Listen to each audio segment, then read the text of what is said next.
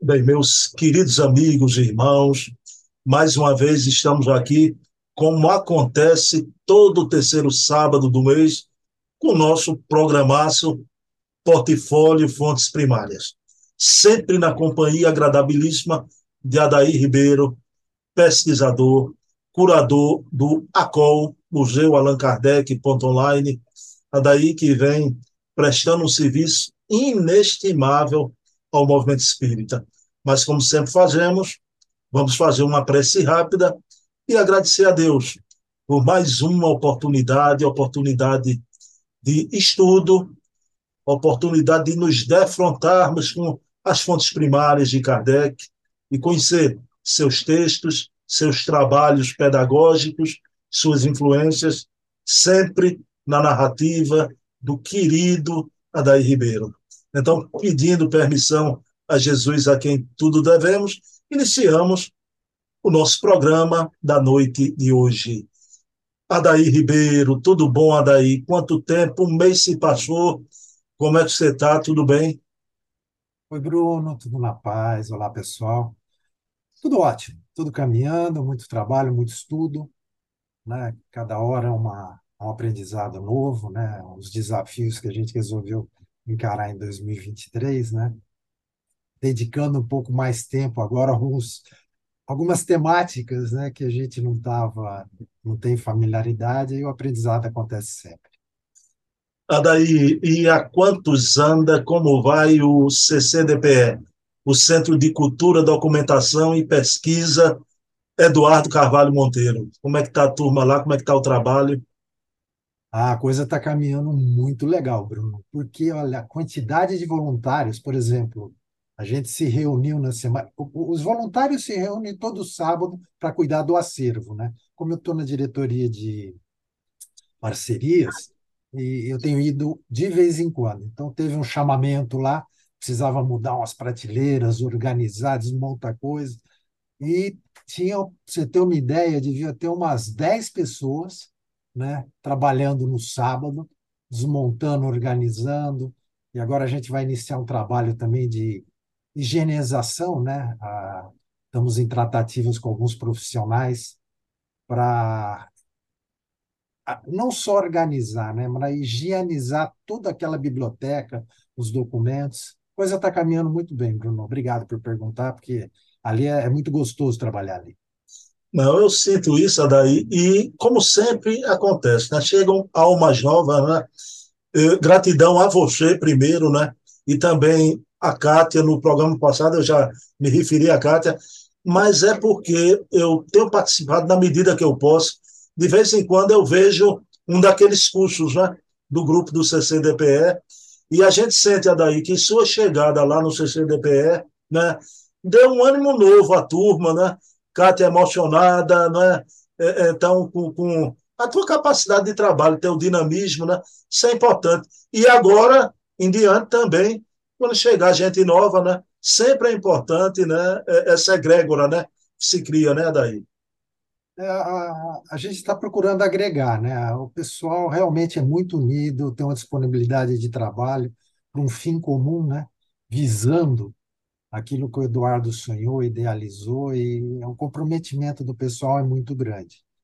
Então, todos os diretores têm um carinho muito especial pelo CCDP. E a gente vê uma dedicação desde o diretor que cuida da parte de manutenção, de obras, né, da própria Kátia, que é a coordenadora dos cursos, a Júlia Neso, que é uma querida, porque ela, ela, ela é a massa, né? que amalgama aquilo, que junta, que agrega. Ela é, ela é, uma, ela é uma querida, ela tem uma capacidade de, de unir, às vezes, pensamentos divergentes muito grande, muito grande. Aquela paciência oriental dela é fascinante, né? É fascinante. Perfeito, perfeito. Adaí, vamos lá. Sempre eu te faço uma pergunta inicial e essa semana que a gente está vivendo, né, Adaí? Hoje é 15, sábado, daqui a três dias a gente vai viver o 18 de abril, né? Mas é daí, eu perguntei a todo mundo, né, nesses programas que a gente faz no canal, mas a você eu quero fazer de forma diferente a pergunta, né? Daí, até então, há pouco tempo atrás, a gente não tinha essa profusão de fontes primárias. Muita coisa foi restabelecida, né? colocada no seu devido lugar, recontada a verdadeira história, não é? Adaí, então, com esse montante todo da pesquisa, essas fontes primárias que surgiram, né? que você tem aí no ACOL, no Museu Allan Kardec.online, a gente hoje comemora essa data, saúde essa data do 18 de abril, o lançamento do Livro dos Espíritos, né? Chegada à Terra do Espiritismo, né? De forma bem diferente, né? Em outro patamar. É isso, Adaí. Esse, esse marco histórico, né, o 18 de abril, lá em 1857, a gente teve oportunidade né, de conhecer, tomar conhecimento de informações que estavam desconexas, né? Aquele todo aquele conhecimento existia, mas a grande metodologia para unir tudo aquilo de uma maneira racional, né, veio com Allan Kardec.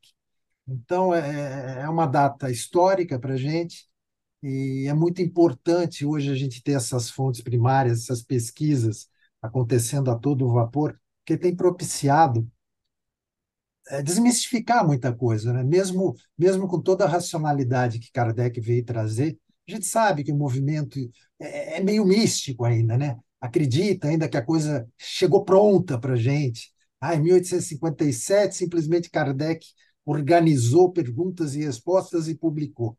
E hoje a gente está vendo, né, estudando esses documentos, para quem lê a revista espírita, para quem estuda, se debruça né, sobre a, essa, que é uma das obras fundamentais do Espiritismo, a gente vai vendo que a coisa foi acontecendo paulatinamente, gradativamente. Os conhecimentos chegaram, né, iniciativa do mundo espiritual, mas Kardec foi o grande responsável. Né, e ele demorou né, ao longo dos anos para ir sistematizando toda a obra, todo o conhecimento espírita, que começou com a primeira edição né, do Livro dos Espíritos, em 18 de abril, que ele lançou lá em 1857. E a gente vê que a segunda edição, em 1860, como ele mesmo disse, é uma obra nova. Né? Kardec reviu, né? aperfeiçoou. O pensamento de Kardec foi amadurecendo ao longo dos anos, né? chegando até na obra Gênesis, a obra mais madura. E a gente vê todo aquele aprimoramento, aquele cuidado no trato né, da, da escrita, da pedagogia. E é isso que, nessa série desse programa especial, que a gente já é, hoje é o quarto né, programa, a gente está procurando conhecer mais Rivaio, né, quem foi Allan Kardec antes de ser Allan Kardec, as suas influências, a, os seus professores, conhecer um pouco dos seus textos que ele escreveu, as escolas né, que o professor teve, para a gente chegar e compreender melhor todo aquele contexto né, que, que, que, que Rivaio passou, aquele momento político, educacional, econômico que a França vivia, até chegar né, no 18 de abril, que ele lança a primeira edição. É, é, é, é gratificante, Bruno. Bom, então salve o 18 de abril e salve sempre as fontes primárias. Adair, querido, o mês passado a gente viu aqui aquele espetáculo de programa, né? Jacutô com o mestre ignorante, né? E agora vamos abrir as cortinas aí, Adair, com você. O que é que você traz à noite de hoje? Então vamos lá, Bruno. Deixa eu compartilhar aqui. Então, Bruno, hoje a gente está fazendo o nosso 29 programa e vamos dar continuidade né, a essa série que a gente chamou de Conhecendo o Professor Rivaio, seus textos, as suas escolas e as suas influências. Então, Bruno, vamos fazer uma, uma rápida, né? Todo programa eu tenho feito uma, um pequeno histórico para contextualizar. Então, a gente tratou, né, no, no primeiro programa, falando da importância das fontes primárias, o porquê que esses documentos, né, ter esses documentos, que é, que é a, a matéria-prima para o pesquisador. Por que, que eles são tão importantes? A gente trouxe um caso específico para ilustrar, que era o nome do professor Rivaio. A gente também mencionou né, a, a, as várias biografias que Henri Sousa escreveu. Né? Numa delas, ele apresenta a fotografia atribuída a Allan Kardec de 25 anos. A gente mostrou que, na verdade, essa foto, o movimento espírita comprou como sendo de Allan Kardec, né? e a gente mostrou que, na verdade, é, é mais uma elucidação que as fontes primárias, a pesquisa, né, vem trazer. A gente tratou de Pestalozzi, né, uma grande influência de Rivaio. Falamos um pouco sobre a metodologia, focado no desenvolvimento das potencialidades da criança, que a verdadeira educação e natural conduziria à perfeição, à plenitude das capacidades humanas, mostrando, trazendo toda a influência né, desse grande homem, desse grande pedagogo que foi o Pestalozzi. A gente mencionou a passagem da, do menino Rivaio em Verdon, no período de 1815 a 1820, então mostrando que Rivaio teve, na verdade, uma educação alternativa para a época, que a gente fez questão de trazer que a, a igreja né, dominava o sistema de ensino naquela oportunidade, e Rivaio teve uma educação alternativa. Né? Ele foi educado, em vez de por padres, né, por párocos, ele foi educado por irmãos numa metodologia que Pestalozzi desenvolveu. Então, nessa oportunidade, no Instituto Pestalozzi, existia a prática de transformar alunos em mestres, né, que eram os mestres aprendizes, um método colaborativo de ensino para os alunos que se destacavam em determinada matéria e passavam a auxiliar os seus colegas no Instituto Yverdon. Nós mencionamos também a chegada de Rivaio na França após passar pelo Instituto Pestalozzi.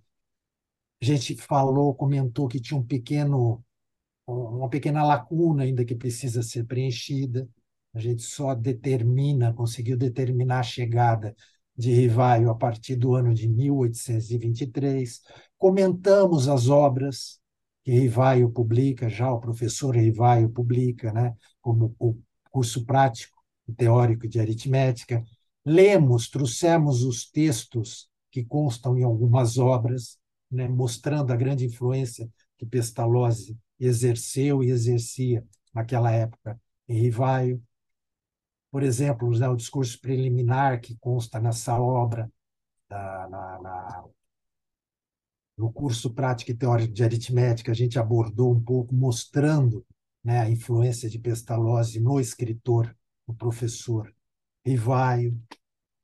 Trouxemos uma obra muito pouco conhecida, com textos né, do, do jovem Rivaio, publicado em 1825, né, o Pequeno Álbum da Juventude, onde ele escreve já sobre educação. Comentamos sobre o sistema educacional na França após a Revolução Francesa, para a gente entender o contexto, o que, que ocorria, o que era o sistema educacional que era dominado pela Igreja após a Revolução Francesa, né? Há um desmembramento desse sistema educacional se afastando da Igreja.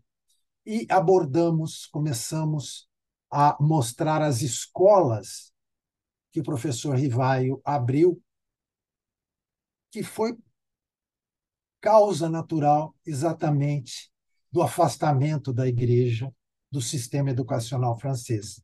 Esse afastamento, que ocorreu após a Revolução Francesa, propiciou né, que o ensino privado, sem o domínio da igreja, pudesse acontecer naquele momento. Então, a gente apresentou a escola de primeiro grau, né, na rua Richer, número 9, que funcionou do período de 1825 até 1827. Trouxemos um pequeno mapa né, mostrando que era um estabelecimento bem pequeno, essa primeira instituição de ensino que Rivaio fundou. Mostramos o pensionato para meninos que Rivaio fundou na rua de Valgirar, número, perdão, número 65, que funcionou no período de 1828 até 1831, esse foi o primeiro programa. A gente trouxe também já um mapa dessa escola, mostrando já o crescimento né, da, da área da escola né, e, consequentemente, do número de alunos. Trouxemos uma curiosidade, né? um jornal que era editado por um italiano na língua inglesa na França. E a curiosidade foi, né, e você lembra bem, que esse jornal menciona que o professor Rivaio adotava o método de Pestalozzi, mas ele não apenas tornou mestre nos princípios e poderes trazidos pela metodologia de Pestalozzi, mas capacitou Rivaio a introduzir várias e valiosas melhorias né, no método de Pestalozzi.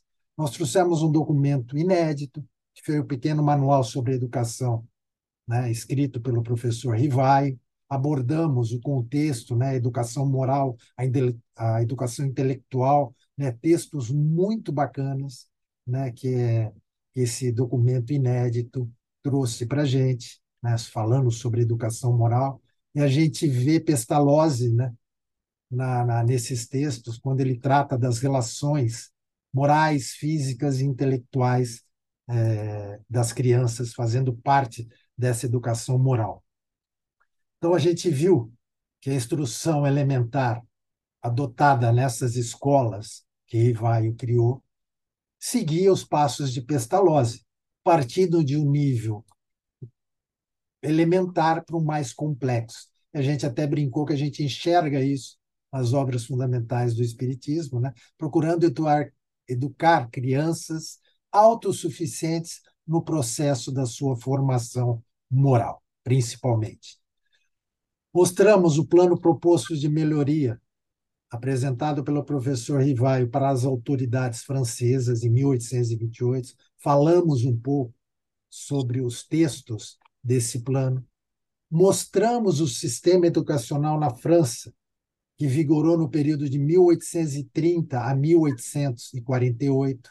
Né? Falamos que estava sobre a monarquia de Luiz Felipe, falamos um, um pouco sobre o contexto político e educacional que se encontrava a França. Falamos da Lei Guizot, né, que obrigou a criação de escolas primárias nas várias comunas, nas várias cidades da França. Falamos também que as mulheres né, durante muito tempo foram proibidas de exercer, exercer profissão, a profissão de professoras, né, até que em 1834 uma normativa permitiu isso, e a gente viu o avanço no professor Rivaio já com as meninas daquela época, né? E abordamos no programa passado as influências pedagógicas de uma figura muito pouco conhecida que é o José Jacotô, o mestre ignorante que você mencionou. E interessante né, que na obra Telêmaco, né, que o professor Rivaio traduz e publica, em 1830, ele faz uma pequena homenagem para o senhor Jacotô. E isso demandou toda aquela pesquisa que eu apresentei no programa passado. Então, Bruno, hoje nós vamos falar sobre o quê? Um novo estabelecimento do professor Rivaio. Nesse ínterim, enquanto ele teve o pensionato para meninas, conhecido também como o Liceu Polimático, que ele começou a trabalhar na rua de Sèvres, número 35, de 1831 até 1840. E nesse ínterim, né, em 1832, o professor Rivaio se casa com Amélie Boudet. Em 1831, né, quando ele começa a trabalhar o Instituto, perdão, o Liceu Polimático, ele se torna membro ativo da Sociedade Nacional de Educação dos chefes de instituição e mestres de pensão na França. Então, esse aqui é um diploma já conhecido também, né? em outras apresentações, em outras oportunidades, isso já foi mostrado, mas é importante porque a gente está contextualizando cronologicamente tudo que estava acontecendo e as influências do nosso querido professor Rivai. Então, entre 1831 e é muito interessante a precisão que a gente consegue hoje de julho, porque nós temos uma carta de Allan Kardec né, para Amélie Boudet, datada de 8 de setembro de 1831. Então, o período de julho ele já foi bem delimitado, porque nessa carta é mencionado esse estabelecimento do professor Rivai, que funcionou entre 1831 e 40. Ele constitui o pensionato para menina, meninos, também conhecido como Instituto Rivaio, também conhecido como Liceu Polimático. O endereço de funcionamento era na rua de Sèvres, número 35, e esse estabelecimento imóvel foi alugado dos jesuítas por um período de 14 anos. Essa informação a gente encontra né, na, na obra é, mais recente, né, que engloba as pesquisas todas que o Carlos Sete fez, né, Espíritas sob Espíritos sob investigação, né, uma obra magistral do Carlos Sete. A gente trouxe alguns dados de lá. E segundo Carlos, nesse estabelecimento tinha 20 semi-pensionistas e 20 internos que estudavam com o professor Rivai. A carta de Amélie Boudet é essa carta. Opa, perdão. Eu trago aqui a, as imagens dela. Ela pertence ao acervo Forestier. Essa carta já está no projeto Allan Kardec, traduzida, transcrita. Então, eu trago como curiosidade. E é mencionado nessa carta, de setembro de 1831, é feito menção ao Liceu Polimático. Né? Então, por isso que a gente começa, é, conseguiu delimitar bem o julho de 1831 por causa desse documento. Aí eu trago um outro documento inédito, Bruno, para o programa, que é um catálogo, um folheto de propaganda do Instituto Rivaio, né, funcionando na Rua de. Aqui nós temos um semi-pensionato e externato, anexo ao Instituto, à Escola Rivaio. Então, vamos abordar um pouco o conteúdo que traz esse documento inédito né, para o movimento, pertence ao Museu Acol e eu estou trazendo para o nosso programa meia pensão e externato anexo à instituição. O estabelecimento recebe alunos em regime de meia pensão e externato para todos os níveis de ensino.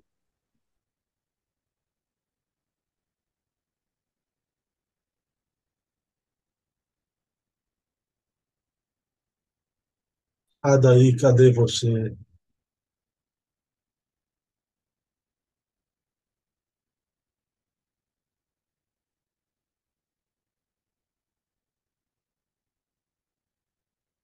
Mesmas lições, os mesmos trabalhos. Adaí, sua internet caiu aí durante Opa. 30 segundos. Se você puder começar, que você estava no iníciozinho da leitura. Legal, Bruno. Total teu quadradinho e eu edito, não aparece. Você começa a leitura, estava na, na segunda frase, né? Você começar. Tá.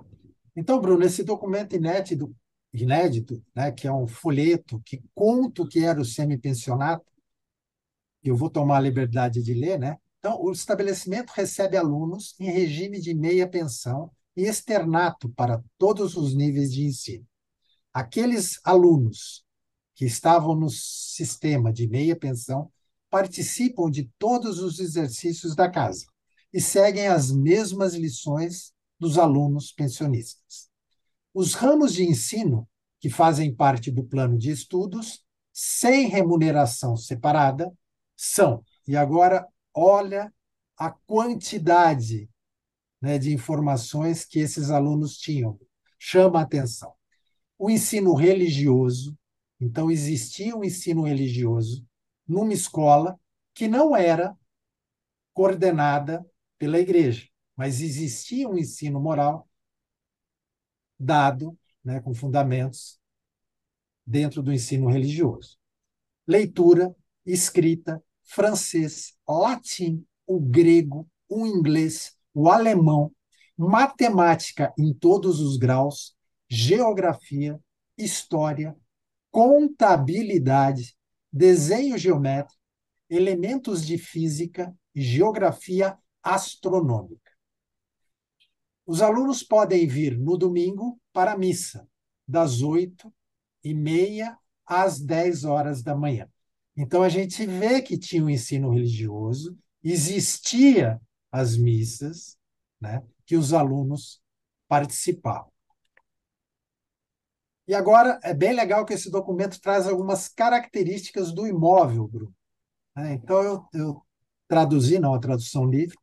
O estabelecimento está localizado em um belíssimo hotel, ocupando um terreno de quase um acre, né? 4 mil, aproximadamente 4 mil metros quadrados. A gente vê o tamanho e estabelecimento já era um estabelecimento bem mais avantajado né, que aqueles outros que a gente viu.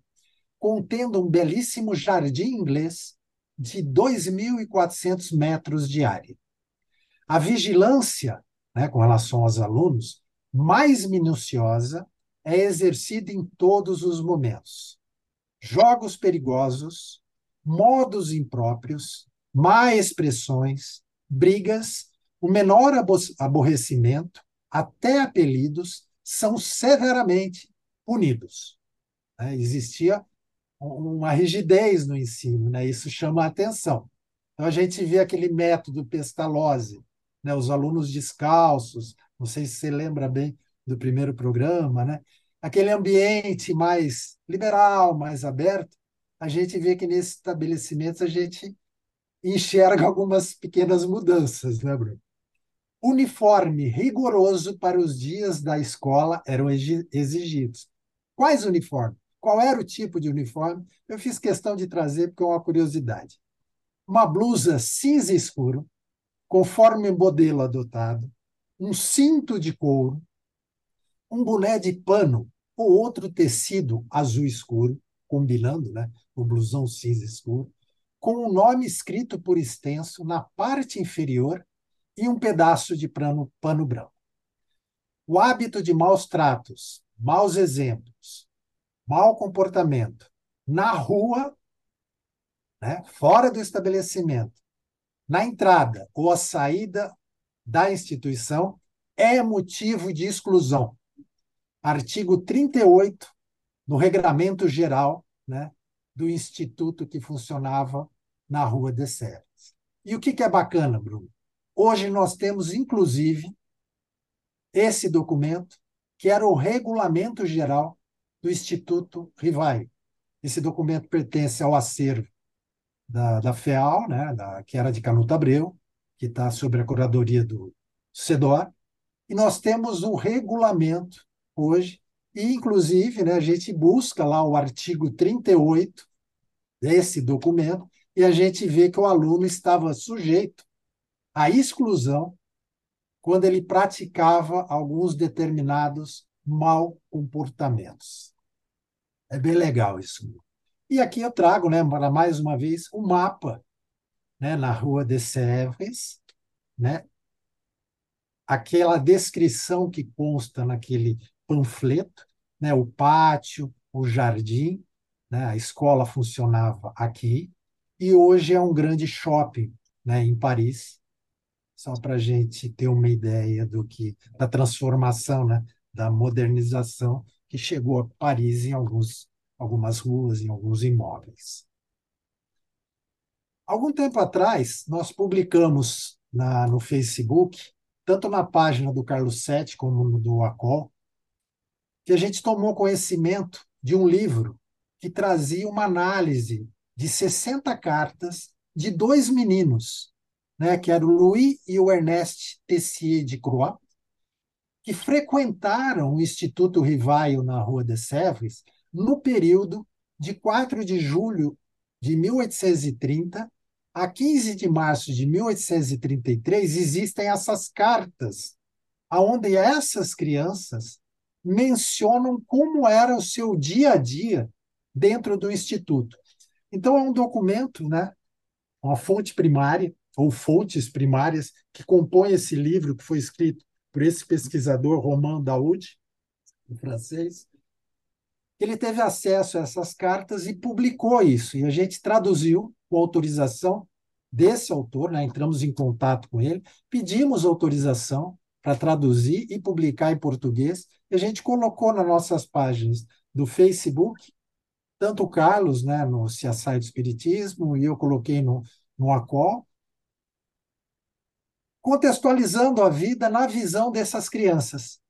Eles contando nessas cartas que eles escreviam para os pais como era o seu dia a dia.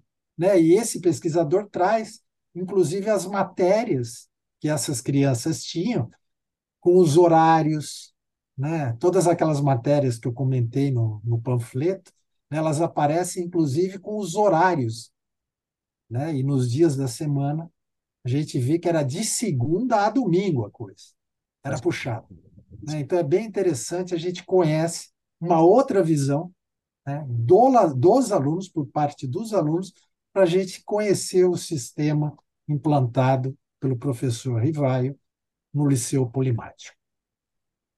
Esse é um outro documento que Rivaio escreve em março de 1831, Memória sobre Educação Pública, dirigida aos membros da comissão encarregada de uma revisão que estava ocorrendo né, da legislação universitária e da elaboração de um projeto de lei geral sobre a educação. Então, esse é um documento muito interessante, ele tem, se não me engano, 16 páginas, aonde o professor Rivaio faz sugestões para a revisão da legislação do ensino universitário. Então, a gente vê a capacidade do nosso querido professor. Em 1832, foi publicado um caderno, né, um livreto de memórias da Academia de Arras, né, da Sociedade Real de Ciências, de Letras e Artes da Academia de Arras. E esse documento é muito interessante, né, porque na sessão pública de 23 de dezembro de 1831, nós temos a premiação que foi dada para o professor Rivaio, que escreveu sobre um assunto e foi premiado pela Academia de Arras. Então, aqui eu vou tomar liberdade de ler algumas coisas que é bem interessante. Reunião publicada em 23 de dezembro de 1831, quando foi anunciado os vencedores do concurso aberto anual. O professor Rivaio participa desse concurso desse concurso, perdão, com a apresentação de uma tese que tinha o título Quais são as mudanças úteis e fáceis para serem introduzidas no ensino atual dos colégios que fossem mais harmônicos ao estado da civilização e às necessidades da época. Então, ele desenvolve essa hipótese, essa pergunta, para essa pergunta, e escreve né, o que seria melhor para atender aquele momento da civilização, o ensino, né, o sistema de ensino que a França estava buscando desde o afastamento né, do controle da igreja com relação ao ensino, a França buscava isso. E legal que na capa, na, no texto que Rivaio escreve, tem uma frase bem legal. Para que um plano de estudo seja bom, deve atender às necessidades da generalidade. Se contiver apenas uma classe de indivíduos, é necessariamente cruel. A gente vê né, a democratização proposta pelo professor Rivaio nessa propositura, mais uma propositura que ele faz para o sistema de ensino da França que ele apresenta para a Academia de Ciências, Letras e Artes de Arras, e onde ele é premiado. E aí, Bruno, agora vamos ler um pouquinho para a gente ter ideia do que está no texto que ele foi premiado. As partes de um todo estão conectadas e se apoiam mutuamente. A perfeição do todo e a dos detalhes dependem uma da outra. Para atingir esse objetivo, as partes devem estar coordenadas, devem estar harmonizadas, se assim posso me expressar. A vantagem de uma não pode ser neutralizada pelos vícios das outras. Caso contrário, nunca seremos mais que um todo incoerente. um amálgama monstruoso do bom e do mal. Este princípio, que vale para tudo, vale especialmente para educação. A educação é tão vasta, abrange tantas coisas, são tantos os pontos importantes que se apoiam, desde o nascimento do homem até a sua entrada no mundo, tantas causas podem influir sua moral, sua inteligência, seu físico. Você reconhece aqui, Bruno, esse texto? Pestalozzi? Sou Pestalozzi, né? Uhum. Pestalozzi, né? Olha a influência. E, consequentemente, seu destino. Que o estudo dessa arte, né? olha a, a, o atributo que Rivaio dava para a educação Aí nessa parte aí lembra no livro dos Espíritos quando ele diz que educar é a arte de manejar caracteres, já é daí. Legal, Bruno. Que bom que você trouxe o link, né? Porque isso eu faço a todo momento, né? Alguns dias mais aí nós temos a comemoração. Estou aprendendo, meu amigo. A gente aprende por osmose, né? Ah, Bruno, é muito bacana. Isso é emocionante. 18 de abril, mais alguns dias, a gente tem todas essas influências do nosso professor Rivaio, nesses textos que a gente está lendo, trazendo para a doutrina espírita toda a sua competência, toda a sua pedagogia, né? toda a sua capacidade e todas as suas influências né? desses pedagogos que influenciaram o mestre. Então, consequentemente, seu destino, que o estudo dessa arte, a educação, é, a meu ver, um dos mais extensos, dos mais difíceis e dos mais essenciais. Um daqueles que devem ser colocados mais alto na sociedade. Pelo contrário, é colocado tão baixo que ninguém se importa com isso. O governo deve zelar pela educação pública ou deve abandonar-se inteiramente à iniciativa privada e ao zelo das famílias? Olha o questionamento que ele traz nesse trabalho que ele apresenta, onde ele é premiado. Deve ficar na, sobre o controle do governo, né, a educação pública, ou deve imiscuir-se, sair fora inteiramente e deixar isso para a iniciativa privada e ao zelo das famílias? E ele coloca essa pergunta. Essa questão não me parece duvidosa, porque se alguém dependia apenas do cuidado dos pais, sua falta de experiência no ensino muitas vezes os expõe para serem enganados pelo charlatanismo. E muitas vezes também sua indiferença ou a sua fraqueza comprometeria a educação dos seus filhos. Para evitar dois inconvenientes sérios, é necessária uma ação forte que dirija a instrução geral, o que, de certa forma, um impulso, qual seja o tipo ou o modelo que se adote, sem, contudo, atentar contra a liberdade que cada pai de família deve ter para criar os seus filhos, como ele achar conveniente. Esta ação só pode vir do governo, mas até onde sua influência deve se estender? Se nada temos a invejar aos estudos superiores estrangeiros, o mesmo não acontece com as outras duas licenciaturas, o ensino primário e o ensino clássico. Saliento mesmo que, se são poucos os jovens em condições de usufruir desses estudos elevados, né, dos estudos superiores, que posso chamar de estudos livres, isso se deve ao fato de que o ensino clássico, aqui entendamos o ensino médio, tá, Bruno? não os prepara de forma adequada e que os alunos saem dos colégios, na maioria das vezes, sem ter sequer os conhecimentos básicos. A instrução primária é, sem dúvida, a que mais influi no estado moral de um povo, porque se dirige a todos os indivíduos, sem exceção, do mais pobre ao mais rico.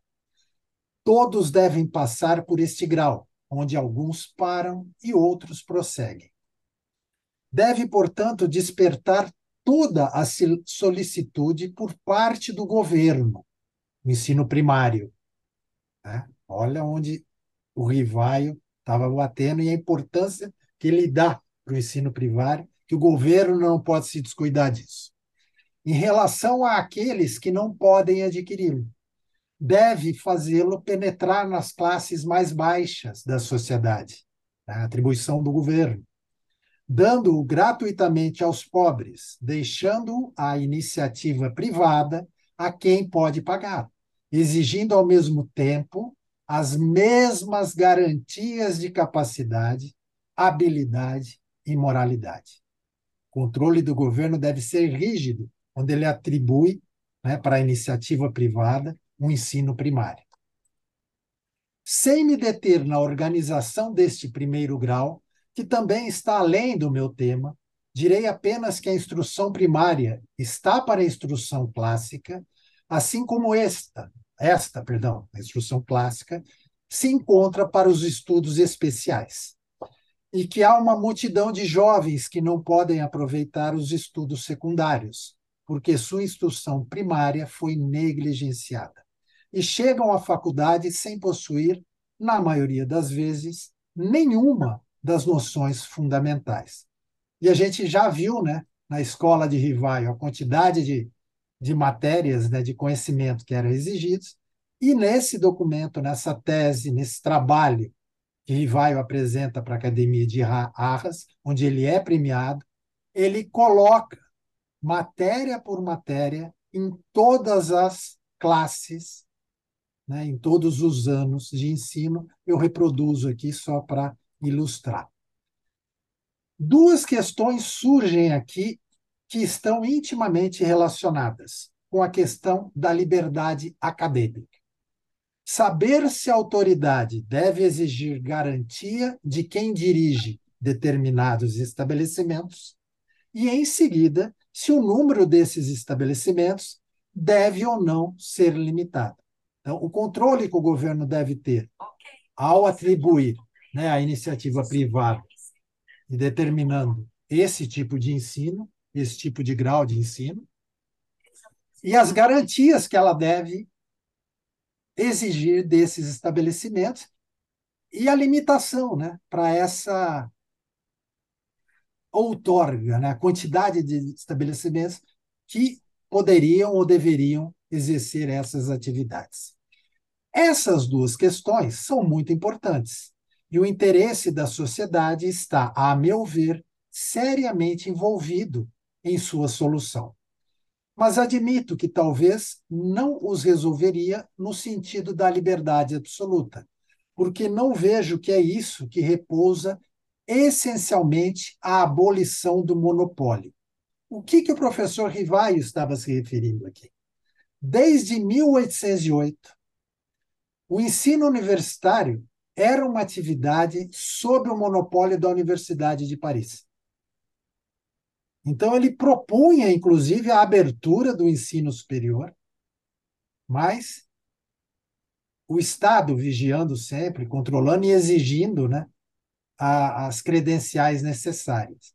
Então, essa é a proposta que o professor Rivaio apresenta para a Academia de Arras, no ano de 1831 e é premiado com relação a esse escrito, a esse estudo. Direi apenas que a sociedade tem o direito de exigir garantias dos responsáveis pela educação dos jovens. Né? Ele se limita a esse ponto. Não se deve confiar a educação ao primeiro indivíduo que afirme possuir as qualidades de um professor. A gente já viu isso nos programas anteriores assim como não se deve confiar a saúde ao primeiro que se diz médico, sem ter se provado. Não precisamos apenas garantias de capacidade, mas também garantias de moralidade e aptidão para estas funções. O ensino moral era muito valorizado pelo professor Ibai. Né, não é à toa, né, não é por acaso que a gente vai chegar em 18 de abril né, e temos essa revolução moral que ele exige, né, que ele nos mostra, que ele nos apresenta no Livro dos Espíritos. São estas garantias que compatibilizo com a liberdade de educação, sabiamente ordenada, bem como com aquelas que o professor deve ter contra as usurpações e as arbitrariedades do poder. Bruno, eu vou parar por aqui hoje. Vou na semana, ou perdão, no próximo mês, trazer agora discursos na distribuição de prêmios aos melhores alunos do Liceu Polimático. Esses documentos também chegaram até os nossos dias. Então, no próximo mês eu vou partir daí. Então, fiz questão de trazer né, textos do professor Rivai, onde ele foi premiado, mostrando toda a sua capacidade de pedagogo e toda essa bagagem dessas influências que ele teve, tanto de Pestalozzi, como do nosso mestre ignorante, pouco conhecido, né, na construção, na formatação né, de toda essa parte que tanto influencia Kardec, né, mostrando suas influências, mostrando seus textos e o seu crescimento profissional nas escolas, até culminar né, o nosso querido Allan Kardec. Então, Bruno, por hoje era isso. Vocês tenham apreciado os textos do nosso professor Rivaio. Adaí chega a emocionar, não é, Adaí? Como Kardec, na época, enquanto professor Rivaio ainda, né, esse grande educador, era um homem além do seu tempo, né? Me diga uma coisa, você mencionou, e, e a gente até achou graça, né? Meu Deus, já o, o Instituto de Verdun, de Pestalozzi, né? um ensino liberal, né? uma certa liberdade, né? E lá a coisa era mais rigorosa, né? Inclusive, até a, apelido não era permitido, não é? Adaí, me diga uma coisa, você sabe, a gente sabe que a natureza não dá saltos, né? Então, o Rivaio teve esse cuidado também de não violentar por completo o status quo da educação em Paris. A gente podia ver assim, porque ainda um certo rigor no, no, na sua escola, diferentemente lá de, de Verdun. É, é interessante o seu questionamento, né? E, e, acho que você mesmo deu a resposta. Como nada dá saltos, né, na natureza, tudo é um processo. Então a gente não pode imaginar que que, que o ensino na França, uh, todo aquele ensino moral, uh, principalmente o ensino moral, né? Vamos, vamos até o ensino moral, que sempre foi conduzido pela Igreja, pela Igreja Católica, aquilo todo esse atavismo estava impregnado na, na, na cultura, né, na, na, sociedade francesa. Não seria simples e nem sábio chegar a implantar determinado tipo de coisa propondo um rompimento. Né? Então, a gente vê que o ensino religioso continuava, apesar de a igreja ter se afastado né, do sistema educacional.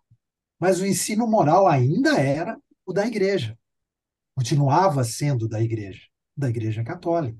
A religião, lembra que eu mencionei né, de Napoleão, que, que, que o Estado era laico, mas a religião católica era dominante na sociedade francesa. Então, o, os alunos, as famílias, tinham essa, essa, esse conhecimento moral. Então, e ele era dado nas escolas de Rivaio. E a gente mostrou isso, né? esse documento, é, que é inédito, né? esse documento aí não tinha mostrado ainda. Ele, ele, ele traz o ensino religioso na frequência à missa dos alunos, né, aos domingos. Então, o processo moral educacional continuava. Mas, com certeza, a gente vê a influência de Pestalozzi. Né?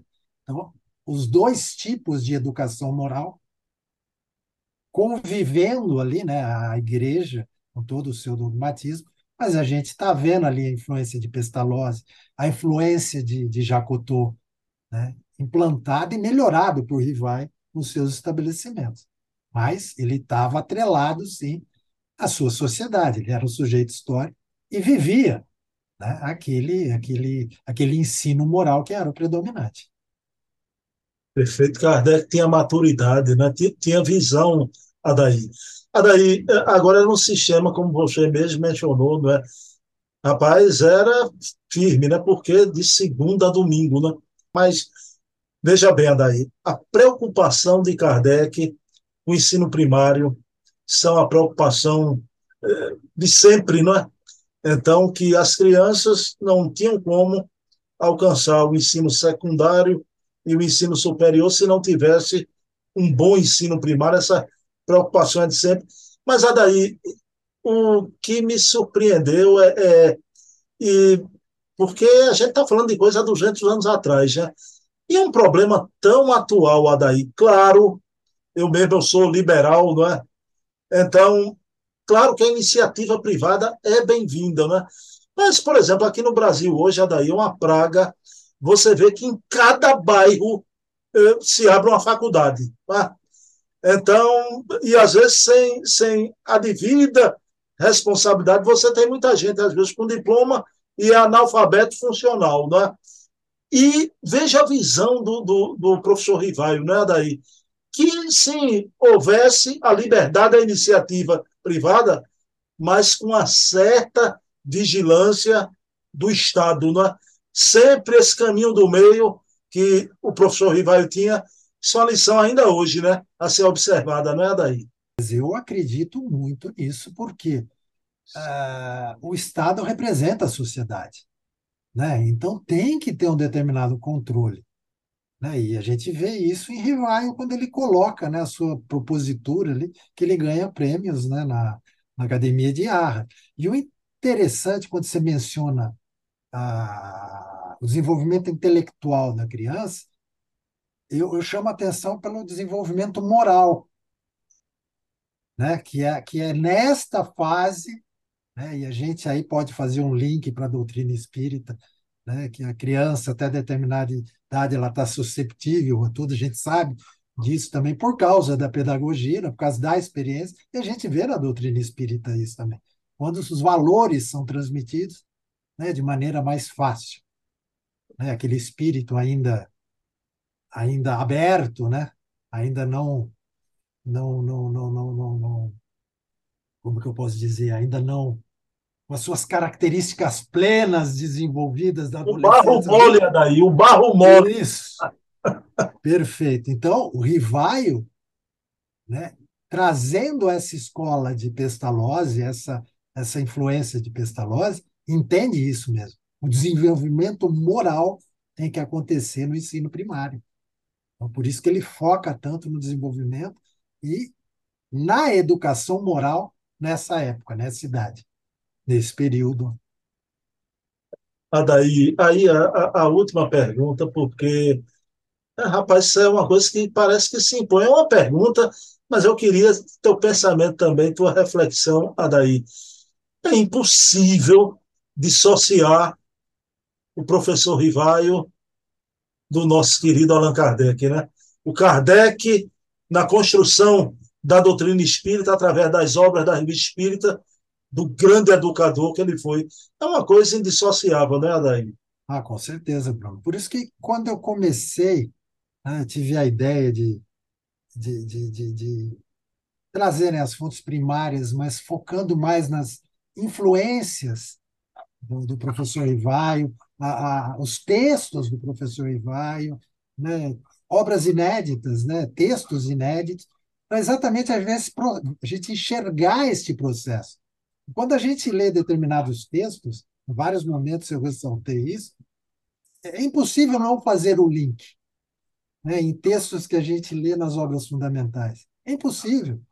E um trabalho aí mais minucioso, talvez a gente vai encontrar até frases idênticas, né, orações idênticas né, desses textos nas obras fundamentais. Então, a todo momento me chamava a atenção. Então, eu fiquei muito feliz hora de comecei a desenvolver, eu falava, nossa, exatamente isso. É impossível dissociar. Mas o que é mais legal? É você ver o processo, né?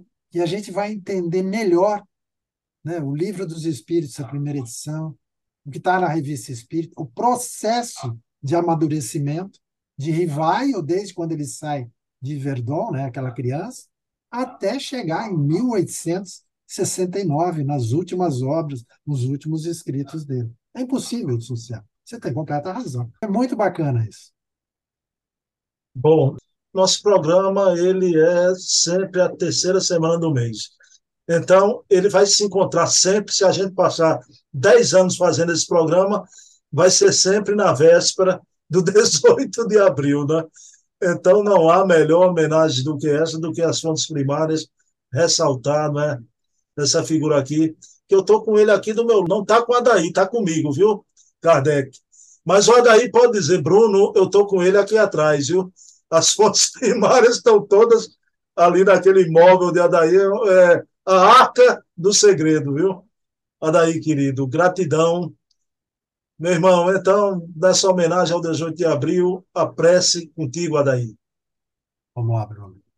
Primeiramente, vamos agradecer a Deus a oportunidade de mais uma vez né, a gente estar aqui, trazendo as informações, conhecendo um pouco melhor Rivaio, Kardec, que nos traz né, o nosso maior exemplo de moral, que é a quem devemos tudo, quem devemos seguir, o nosso norte, que é Jesus, o Mestre Jesus.